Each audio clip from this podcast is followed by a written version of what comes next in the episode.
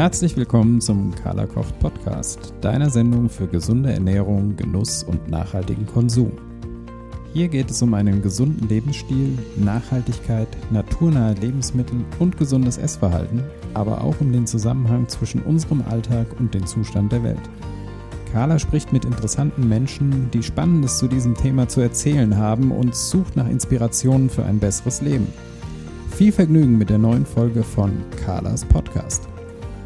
Ja, hallo ihr Lieben. Ich habe jetzt eine Weile nicht gepodcastet, was ganz einfach daran liegt, dass wir im Moment so wahnsinnig beschäftigt sind mit einer Neuauflage und Überarbeitung meiner Coachings. Dazu werde ich später auch noch mal etwas sagen und wir sind auch mit den neuen Rezepten, mit der neuen Rezeptsammlung ähm, dabei, kurz vor der Veröffentlichung und das ist alles sehr, sehr, sehr aufregend und aber auch viel Arbeit. Insofern habe ich mich ein bisschen rar gemacht und trotzdem war es mir ganz, ganz wichtig, jetzt ähm, tatsächlich auch inmitten dieser heißen Phase nochmal einen Podcast aufzunehmen, meinen ersten QA-Podcast weil ich jetzt während der angelaufenen Coachings und auch in meiner Facebook-Gruppe ähm, doch merke, dass äh, viele Fragen aufkommen, bei denen ich der Meinung bin, dass sie vermutlich auch äh, andere interessieren und dass das äh, deshalb sinnvoll ist, wenn ich nicht nur direkt antworte, sondern vielleicht auch das ein oder andere hier mal aufgreife. Und deshalb habe ich mir einfach überlegt, zu einigen Fragen so eine Art QA immer mal wieder hier im Podcast zu machen. Ich werde also hier immer mal wieder Fragen aufgreifen, die aus meiner Community kommen und die dann möglicherweise auch für andere interessant sind. Weil hier kann ich mir dann eher die Zeit nehmen, auf das ein oder andere auch detaillierter einzugehen, Beispiele zu geben. Das lässt sich einfach sprachlich auch besser lösen als schriftlich. In meiner Facebook-Gruppe bin ich in der letzten Woche gefragt worden, wie man damit umgeht, wenn man schon in der ersten Phase einer Diät oder Ernährungsumstellung eine Fressattacke hat. Und diese drastische Formulierung kommt natürlich nicht von mir, das hat die Fragestellerin selbst so formuliert. Und tatsächlich beobachte ich, dass auch meine Klienten in solchen Situationen sehr oft sehr, sehr hart über sich und mit sich sprechen. Und genau in diese Richtung wird auch meine Antwort gehen. Aber vorher möchte ich dir noch ein paar Hintergrundinformationen geben zu der konkreten Frage. Konkret ging es nämlich um eine Teilnehmerin, die mit dem Ernährungsprogramm Metabolic Balance arbeitet. Die hat, äh, wie gesagt, in meiner Facebook-Gruppe diese Frage gestellt, hat auch dazu gesagt, dass sie Metabolic Balance macht und dass sie eben schon in den ersten Tagen immer wieder eine Fressattacke gehabt hat und ähm, dann also völlig aus dem Programm raus war. Für diejenigen, die Metabolic Balance nicht kennen, ganz kurz eine Erklärung. Das ist ein Ernährungsprogramm, das sehr auf eine Kombination aus Protein und Gemüse setzt. Ihr könnt es ja auch mal googeln. Der eine oder andere kennt es aber vielleicht auch. da das dem Clean Eating Prinzip sehr verbunden ist und auch einige andere Vorzüge bietet, bin ich dem Konzept gegenüber grundsätzlich sehr aufgeschlossen und ich arbeite ja auch immer mal wieder mit Metabolic Balance Beratern zusammen, auch wenn ich selber ein anderes Konzept vertrete und auch kein Metabolic Balance Berater bin. Wenn man mit Metabolic Balance startet, dann gibt es, auch das ist jetzt wichtig, um meine Antwort zu verstehen, ähm, erstmal zwei rigorose Entlastungstage und dann eine sogenannte ölfreie Phase. Die dauert 14 Tage und in der dürfen dann keine Fette und Öle konsumiert werden. Sinn ist unter anderem, sich erstmal von Altlasten zu befreien und auch den Stoffwechsel auf die Ernährungsumstellung vorzubereiten. Und danach, also nach diesen Entlastungstagen, den beiden Entlastungstagen und der ölfreien Phase, wird dann das Konzept mit Ölen und Fetten fortgesetzt und die sind dann auch ein wichtiger Bestandteil. Die Fragestellerin war in der dritten Woche des Konzepts. Das heißt, sie hat sich also schon durch die Entlastungstage und durch die ja auch sehr anspruchsvolle ölfreie Phase durchgearbeitet und ist dann in der dritten Woche durch eine Heißhungerattacke, wie ich es jetzt mal nennen will, statt Fressattacke komplett aus dem Plan geworfen worden. Sie hat, also so hat sie gesagt, äh, alles wahllos in sich hineingestopft, war totunglücklich deswegen, ähm, war auch nicht mehr so richtig in den Plan zurückgekommen und hatte jetzt richtig Sorge, dass komplett alles aus den Fugen geraten war, ähm, dass es gar keinen Sinn mehr macht, wieder in das Programm zurückgehen. Und sie hat mich gefragt, und jetzt wird es konkret, ob das sinnvoll wäre, jetzt wieder ganz von vorne anzufangen. Das heißt wieder Entlastungstage, ölfreie Phase und so weiter. Dazu zunächst, und das habe ich ihr auch erstmal gesagt, ich bin natürlich keine Metabolik-Beraterin. Solche konkreten Fragen kann ein Metabolik-Berater, ähm, ein Metabolic Balance-Berater oder eine Beraterin natürlich viel besser klären, weil die dann auch den individuellen Hintergrund kennt, die Klientin kennt und da dann auch spezifischer antworten kann. Ähm, das macht auch Sinn, denn diese Leute sind natürlich viel tiefer im Thema und viel tiefer in ihrem eigenen Programm und können einschätzen, was das in Kombination mit der individuellen oder persönlichen ähm, Geschichte des Klienten dann auch bedeutet und wo und wie sie ihn am besten wieder abholen. Aber und jetzt haben wir eine lange Vorrede gehabt. Ich komme jetzt dazu, warum ich denke, dass wir das trotzdem hier aufgreifen können. Denn dieses grundlegende Problem, das betrifft ja auch andere. Und das, ähm, ja, das ist der Grund, warum ich glaube, dass ganz viele jetzt sicher mit gespitzten Ohren zuhören. Denn diese Heißhungerattacken oder Fressattacken, die kommen natürlich nicht nur beim Programm Metabolic Balance vor, sondern sind ganz generell ein Problem, wenn es um das Thema Ernährungsumstellen oder Diäten geht, in Fastenzeiten. Das kann einen heftig umwerfen. Und auch im Alltag, auch das höre ich nicht selten, überkommt einen das ja manchmal. Man erkennt sich dann selber nicht wieder und isst und isst und isst und weiß gar nicht, was in einen gefahren ist. Jetzt erstmal zum konkreten Fall zurück. Die Frage war ja, soll ich denn jetzt alles äh, wieder auf Null setzen und von vorne anfangen? Auch das kann ein Metabolic Balance Berater sicher anders sehen als ich. Aber ich schilder jetzt mal hier meine Sicht und so, wie ich es auch ähm, dann vorsichtig gegenüber der Fragestellerin formuliert habe. Im Rahmen einer Diät macht es aus meiner Sicht überhaupt keinen Sinn, immer wieder von vorne zu beginnen. Entlastungstage können tatsächlich sinnvoll sein und das kann auch nach einer Heißhungerattacke wieder sinnvoll sein, dass man einfach wieder mal sehr, sehr ein, zwei Tage fastet und tatsächlich sieht, auch zusieht, dass, es, dass der Darm sich wieder entleert, so eine Art Detox macht. Aber auf gar keinen Fall kann das sinnvoll sein, jetzt im konkreten Fall wieder in eine ölfreie oder fettfreie Phase einzusteigen. Denn Öle und Fette sind enorm wichtig für uns und unseren Stoffwechsel. In meiner eigenen Beratungspraxis, die ja eher so eine ganzheitliche Ernährungsberatung ist und sich mehr so an dem ja, Stichwort artgerechte Ernährung ähm, äh, orientiert, deshalb auch nicht an Konzepte gebunden ist, sondern wo ich immer ganz individuell nach dem Einzelfall schaue. Jedenfalls sind in meiner Beratungspraxis Fette und Öle von vornherein ein ganz wichtiger Bestandteil. Die sorgen nämlich für ein gutes Sättigungsgefühl und das sind, sie sind auch wichtig, um fettlösliche Vitamine zu absorbieren. Also das wisst ihr wahrscheinlich, die Vitamine A, E, D und K, die werden im Darm eben nur zusammen mit Fetten absorbiert. Und Fette sind natürlich auch wichtige Geschmacksträger, sorgen also dafür, dass wir uns äh, das Essen schmackhaft zubereiten können. Einige davon liefern außerdem noch sehr essentielle Fettsäuren, die wirklich wichtig für uns sind. Jetzt macht es im Rahmen des Programmes Metabolic Balance Sinn, wenn man das Gesamtkonzept sieht, diese ölfreie Phase zu machen. Ja, also wirklich, ich möchte es betonen, nicht generell, sondern im Rahmen dieses Programmes mit all seinen anderen Bestandteilen aber auch bei Metabolic Balance sagt man, dass eine ölfreie Phase definitiv nur einmal im Jahr stattfinden sollte. Daran habe ich auch die Fragestellerin erinnert. Genau das wird sie sicherlich auch bei ihrer ähm, Therapeutin oder Beraterin zu hören bekommen. Ölfrei ist wirklich anstrengend für unseren Körper und auch so eine Sache für sich. Und das weiß man eben auch bei Metabolic Balance. Entlastungstage könnten, wie gesagt, tatsächlich sinnvoll sein, auch um diesen riesen Jeeper mal wieder zu nehmen. Aber man muss das nicht. Also grundsätzlich sage ich, man kann auch einfach da weitermachen, wo man aufgehört hat. Nur wenn man merkt, dass man nicht wieder reinkommt in ein Ernährungsprogramm oder in eine Diät oder dass man einfach ständig wieder ausschert, dann muss man gucken, warum. Und dann könnte eine Entlastung, also eine Darmentleerung, mal ein Fasten für ein, zwei Tage tatsächlich Sinn machen. Das würde ich in diesem Fall aber tatsächlich mit einem Ernährungstherapeuten ansprechen und mich da auch begleiten lassen, denn dann ist man erstens nicht so ganz allein mit dem Problem und hat zweitens auch eine andere Verbindlichkeit. Wenn man das aber in, allein in der Regel ganz gut hinkriegt, dann genügt es meiner Meinung nach auch, sich darauf einzustellen, dass es ein paar Tage etwas holpriger, holpriger oder schwieriger wird nach so einer in Anführungszeichen Fressattacke oder Heißhungerattacke, dass vielleicht auch die Laune sinkt, dass man erst recht Lust äh, hat, äh, was zu essen, vielleicht Süßes zu essen.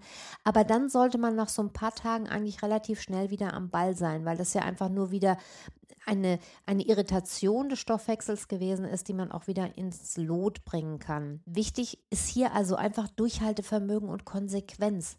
Und wenn man das allein nicht aufbringt, und das ist überhaupt kein Makel, das alleine nicht aufzubringen, dann sollte man sich aus meiner Sicht auch nicht rumquälen und sich Unterstützung holen. Also ich sehe das bei meinen Klienten auch immer wieder. Da gibt es auch Klienten, die ganz, ganz lange eine sehr gesunde Ernährung durchhalten und dann kriege ich eine WhatsApp. Um Gottes Willen, gestern ist, ich bin nicht völlig äh, durchgeknallt und habe XY in mich reingestopft. Was soll ich jetzt machen? Und dann ist es wichtig, einfach hinzuschauen, zu motivieren, da zu sein und wenn man merkt, dass das immer wieder passiert, und auch solche Klienten sehe ich bei mir, die eben immer wieder solche Heißhungerattacken haben, dann ist es für mich ganz, ganz wichtig in der Praxis durch Beobachten und Zuhören, manchmal den einen Knackpunkt zu finden, den sie selber übersehen und der dann vielleicht die entscheidende Erkenntnis sein kann. Denn meistens hat so eine Heißhungerattacke irgendeinen Trigger. Das heißt, irgendetwas, was in meinem Kopf vorher da ist, bevor ich anfange, in Anführungszeichen zu fressen. Und da kann es tatsächlich, kann tatsächlich sein, dass die Eigenbeobachtung sich immer im Kreis dreht und ein Impuls von außen der entscheidende ist. Also das erlebe ich tatsächlich immer wieder, ähm, dass man dann in der Ernährungsberatung durch die Beobachtung einen Impuls gibt, der dann der entscheidende ist und wo dann auch wirklich Veränderung stattfinden kann. Denn oft sind es eben ist es eben nicht eine Frage des reinen Willens, denn oft sind das psychische Komponenten und das ist umso länger ich in der Praxis jetzt auch tätig bin, für mich ein zunehmend wichtiger Bereich, den ich fast immer mit im Blick habe. Und hier sind jetzt in Bezug auf unser konkretes Beispiel und die Frage, die gestellt wurde, zwei Dinge ganz entscheidend, die dann auch dazu führen, dass wir uns selber so unglaublich abwerten und so hart mit uns ins Gericht gehen. Das eine ist hier das Thema Kontrollverlust, der uns Sorgen macht. Und das andere, das haben wir ja auch aus der Frage herausgehört, ist die Angst, jetzt was kaputt gemacht zu haben. Also die Angst vor den Konsequenzen des eigenen Handelns. Wir sind Menschen und als solche sind wir keine Maschinen, die man irgendwie programmieren kann. Sowas kann passieren und wird vielleicht auch wieder passieren. Nur umso mehr ich mich da reinsteige und umso härter ich mit mir ins Gericht gehe, desto schlimmer wird die Sache. Und man macht im Ende aus einer, ich will es nicht Mücke nennen, aber sagen wir mal aus einer Mücke einen Elefanten. Das heißt, man bauscht eine Sache unglaublich auf, die eigentlich gar keine so dramatischen Konsequenzen hat, wie wir uns das vielleicht dann auch ausmalen. Ich kann euch da mal eine Anekdote aus meinem eigenen Leben erzählen und äh, dann werdet ihr sehen und vielleicht auch beruhigt sein, dass selbst mir sowas passiert. Ich habe mal eine sehr, sehr ähm, ausführliche Fastenzeit in, hinter mir gehabt, wo ich auf Zucker, Getreide und solche Dinge wirklich sehr konsequent verzichtet habe, habe sehr, sehr gesund gelebt, habe meinen Darm saniert, ähm, habe also wirklich mich so reprogrammiert, wie ich das heute auch in der Begleitung von Klienten mache. Ähm, und es ging mir sehr, sehr gut.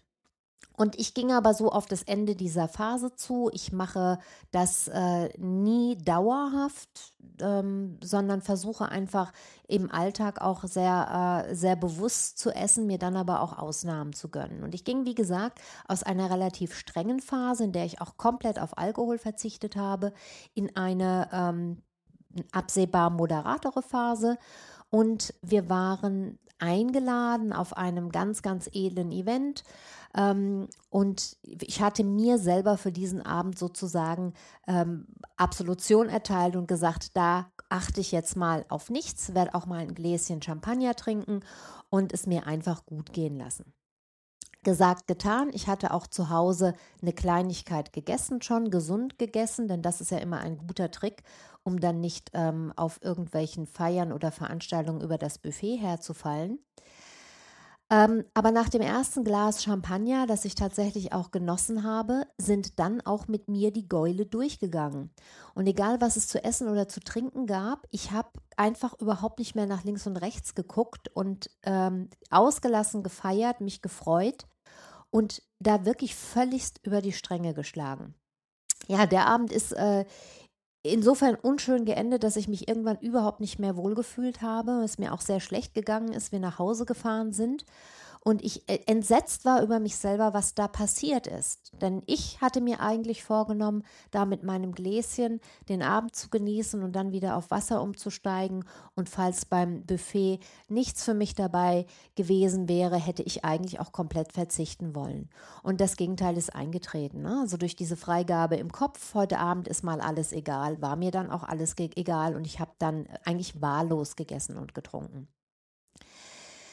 Ihr seht also, das passiert mir ganz genauso, wie das euch und jedem anderen auch passiert. Und wir wären definitiv keine Menschen, wenn das nicht möglich wäre. Das gehört zu unserem Leben einfach dazu.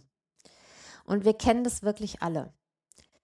Mit so Sätzen wie ich schaff das nie, typisch ich, wie konnte mir das nur passieren und so weiter, setzt du dann aber auf das, was vielleicht wirklich doof gelaufen ist, noch einen drauf. Und wenn du dir ständig sagst, wie unfähig du bist, wie sollst du dann in einen liebevollen Umgang mit dir kommen? Und dieser liebevolle Umgang ist aber jetzt ja ganz entscheidend dafür, dass sich etwas in deinem Leben und in deinem Verhalten wirklich langfristig positiv verändern kann.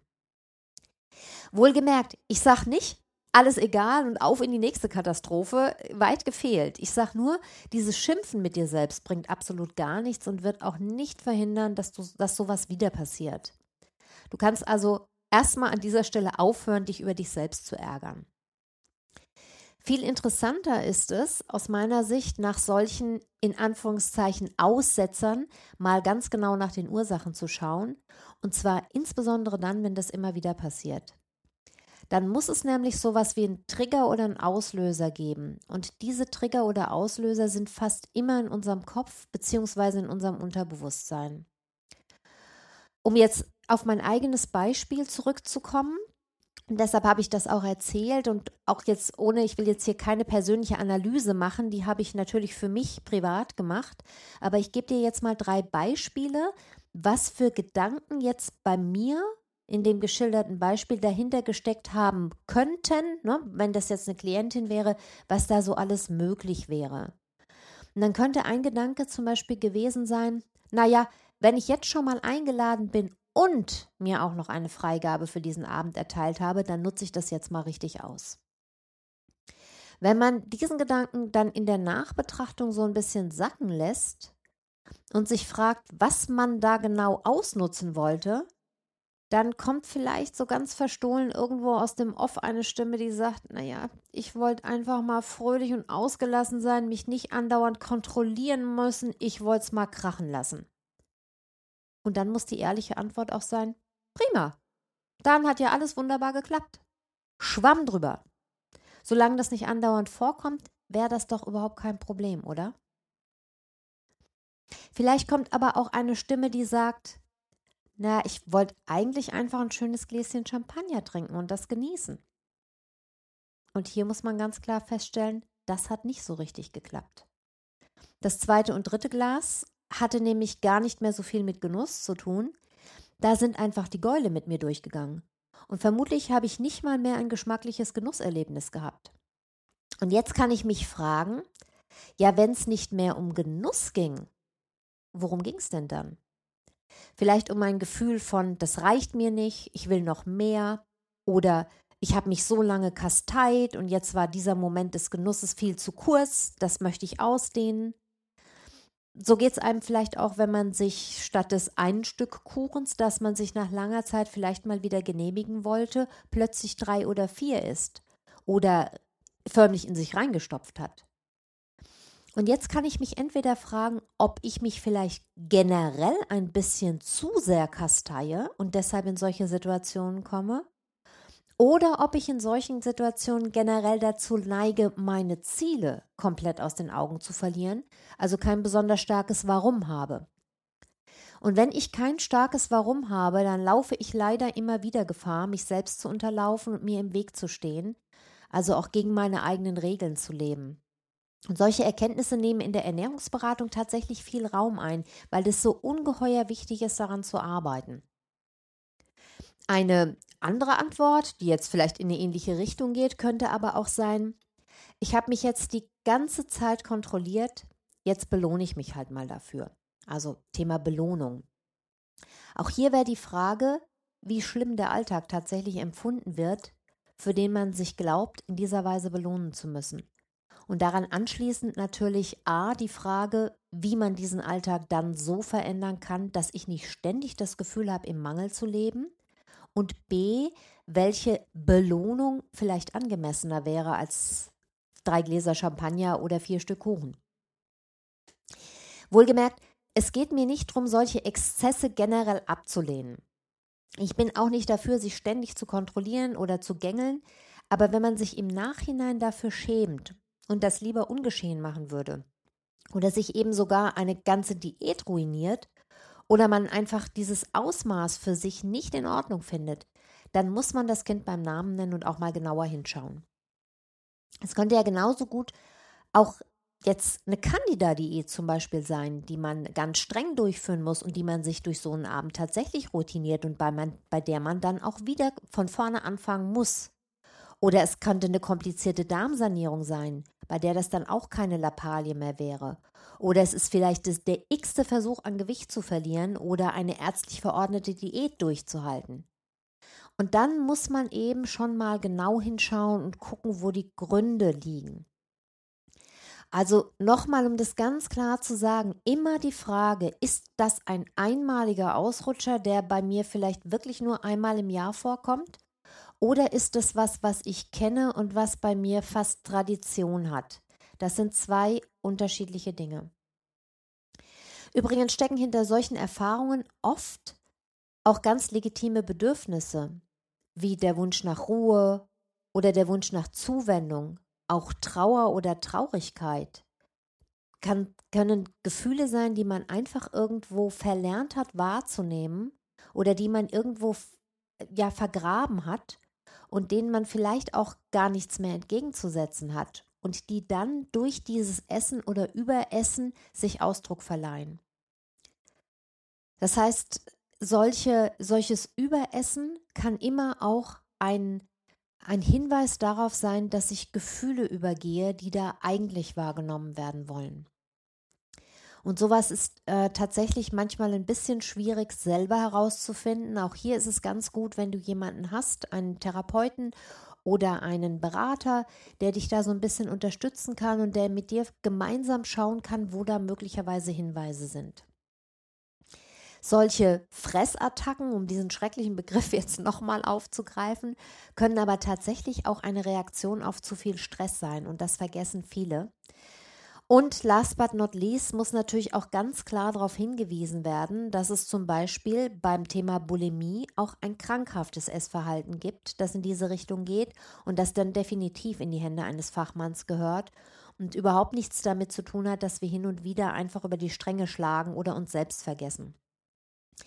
Ihr seht also schon, dass hinter diesem einfachen, wie konnte mir das passieren, ganz komplexe Zusammenhänge stehen. Und die Antwort, sich selbst zu beschimpfen oder abzuwerten, greift nicht nur nicht, sie ist auch völlig unangemessen. Auf keinen Fall löst dieses sich selbst abwerten das Problem in irgendeiner Weise. Auch dieses sich vorzunehmen, es beim nächsten Mal anders zu machen, löst das Problem selten, wenn ich mir nicht die Zeit nehme, die dahinterstehenden Mechanismen wirklich zu analysieren und zu begreifen und dann auch Strategien zu entwickeln, die ich anstelle der alten Programme ähm, dann auch ähm, benutzen und nutzen kann. Es geht also nicht nur darum, mein Verhalten zu verändern, sondern auch meine Gedanken und Einstellungen zu kennen und zu verändern. Selbstabwertung führt in der Regel überhaupt nicht aus der Krise, sondern eher immer tiefer in die Krise hinein. Wenn du auch dazu neigst, dich selbst abzuwerten und zu kritisieren, kannst du ja mal überlegen, ob du so auch mit einem guten Freund oder einer guten Freundin reden würdest. Auch dieses Warum schaffe ich das nicht beinhaltet immer einen Selbstvorwurf. Das Ziel ist aber genau das Gegenteil. Im Englischen sagt, man Self-Compassion dazu. So einen schönen Begriff haben wir im Deutschen gar nicht. Es geht also um das Mitgefühl uns selbst gegenüber, um Selbstliebe und Selbstfürsorge.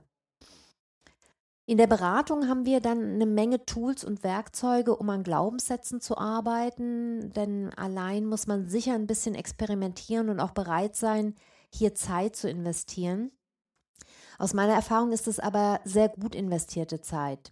Wenn du allein nicht weiterkommst oder wenn dir das vielleicht auch zu kompliziert ist, kann ich dir sehr empfehlen, dich an einen ganzheitlich arbeitenden Ernährungsberater oder Beraterin zu wenden.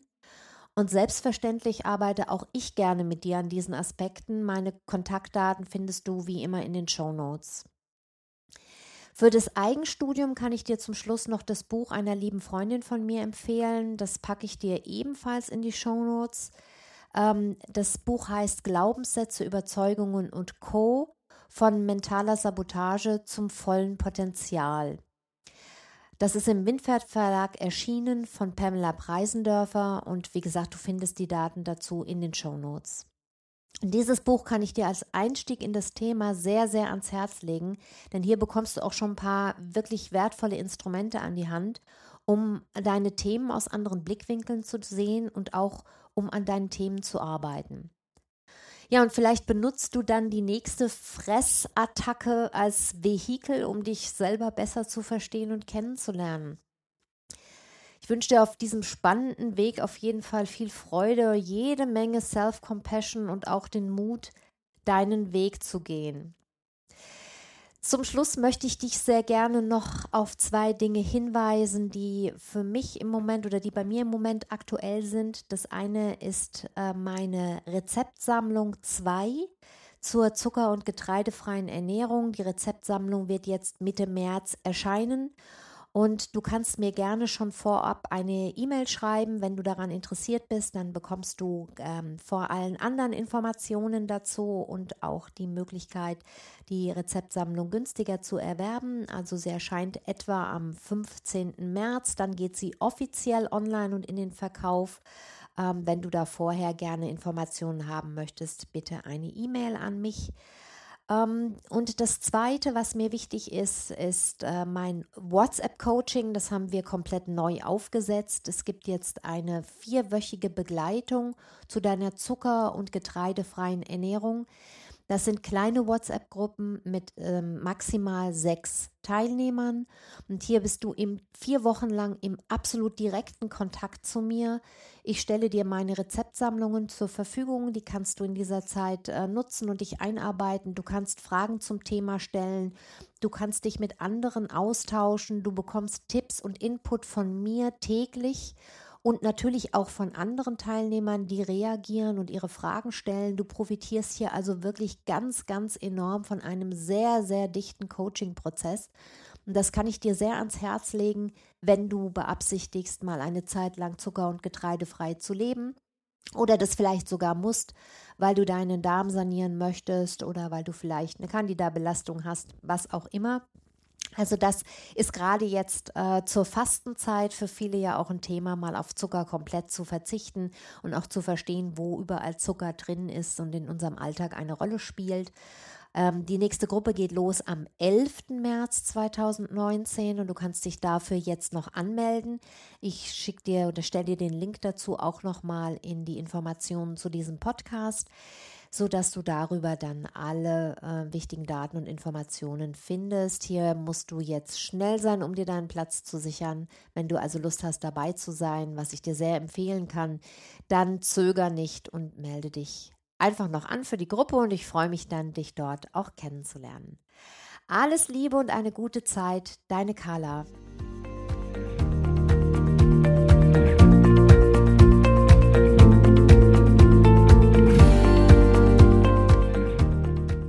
Das war eine neue Folge des Carla Kocht Podcasts. Die Links zu den Themen der Sendung findet ihr in den Show Notes und auf www.carla-kocht.de slash podcast. Wenn euch dieser Podcast gefallen hat, freuen wir uns über eine positive Bewertung bei iTunes. Weitere Folgen findet ihr auf Apple Podcasts, Spotify und in eurer Podcast-App. Carla Kocht gibt es auf Instagram, Facebook und Twitter. Vielen Dank fürs Zuhören und bis bald.